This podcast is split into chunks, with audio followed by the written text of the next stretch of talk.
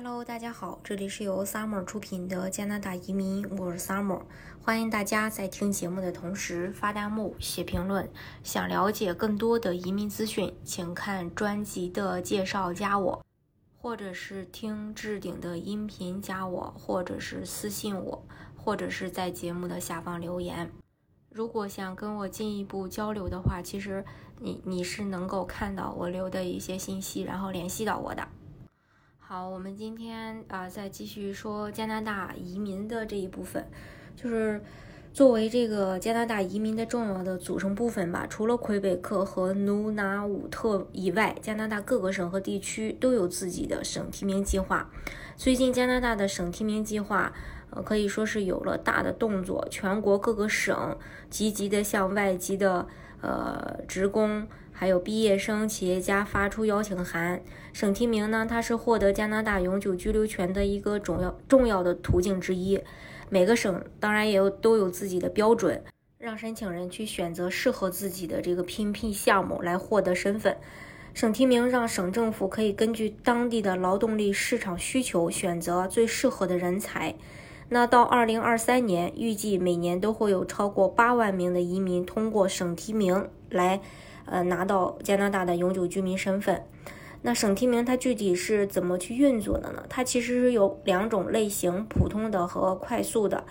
呃，普通的呢是在快速通道系统之外去运作的，由各个省自己去管理。这类提名受限于特定的省提名流程和呃。审理的标准。那为了成功从提名到永久居留权的候选人，需要经过两个步骤：候选人先确定他们符合的这个省提名的呃标准，呃，然后成功获得省提名证书。拿到省提名证书以后，才可以向联邦政府去申请永久居民签证。其实呀，你可以这么去认为，呃，但凡你拿到了省提名通过函，就代表你移民这个事儿八九不离十了。只是说，所有的案子还需要向联邦政府去申请永久居民签证，然后这个是呃阶段呢，只大部分都是在等，因为所有的这个移民案子的处理都是要交交到联邦里去的，然后每年有几十万份儿，所以审核的速度会比较慢。但是像联邦的话，一般审核就是审核你无犯罪呀。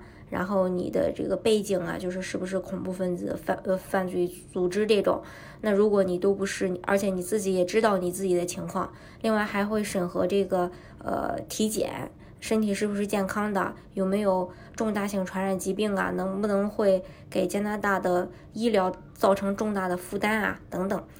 另外一个呢，就是这个各个省里的省提名通过以后，呃，如果满足条件，呃，可以走这个快速通道。就是各个省的候选人获得了省提名，然后呃，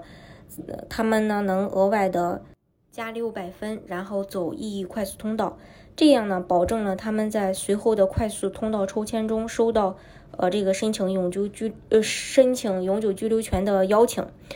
嗯，今年年初以来，加拿大的移民局、移民难民和公民部吧，平均每两周举行一次这个 PNP 快速通道的抽签。五月份是在十二日和二十六日举行的，共邀请了一千零五十七名 PNP 候选人去申请 PR，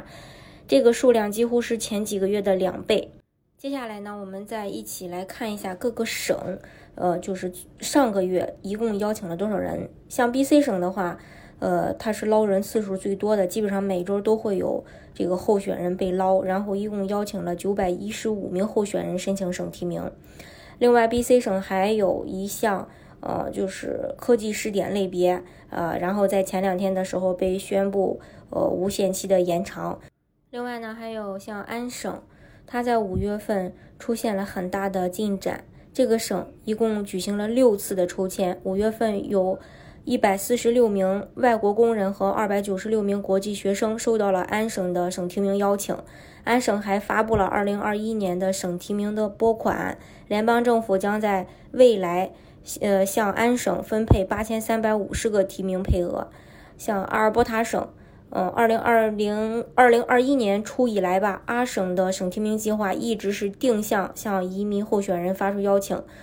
嗯，五月份举行了两次抽签，共邀请了五百名候选人。萨省省提名计划举办了三轮邀请，共发出了共发出了五百二十八份申请提名的邀请。曼省的话，呃，在四月份。呃，向这个移民候选人发出一千多份邀请，但是五月份曼省就显得比较缓慢了，然后举行了两次抽签，发出了三百八十二封，其中呢有三十二名是快速通道的候选人。爱德华王子岛是五月二十呃举行的抽签，向候选人发出了一百五十五份。大西洋呃省份呢，通常每月举行一次预先安排的这个抽签，这是上个月呃最新的一个动态。嗯，每个省的这个要求呢也是不一样的，这个在我们在前面也提到过，呃，但是呢，相信大家呃就是针对这个不同的省份以及不同的项目，总能够找到适合大家的。大家如果是不是特别了解自己的情况，嗯，说我到底适合哪个项目的话，也欢迎大家呃看专辑的介绍，呃加我，或者是私信我，或者是在节目的下方留言，或者是听。呃，置顶的音频，呃，去联系到我，然后可以帮大家去做一个评估确认。好，今天的节目呢，就给大家分享到这里。如果大家想具体的了解加拿大的移民政策的话，欢迎大家看专辑的介绍，加我听置顶的音频，呃，加我，然后或者是私信我，呃。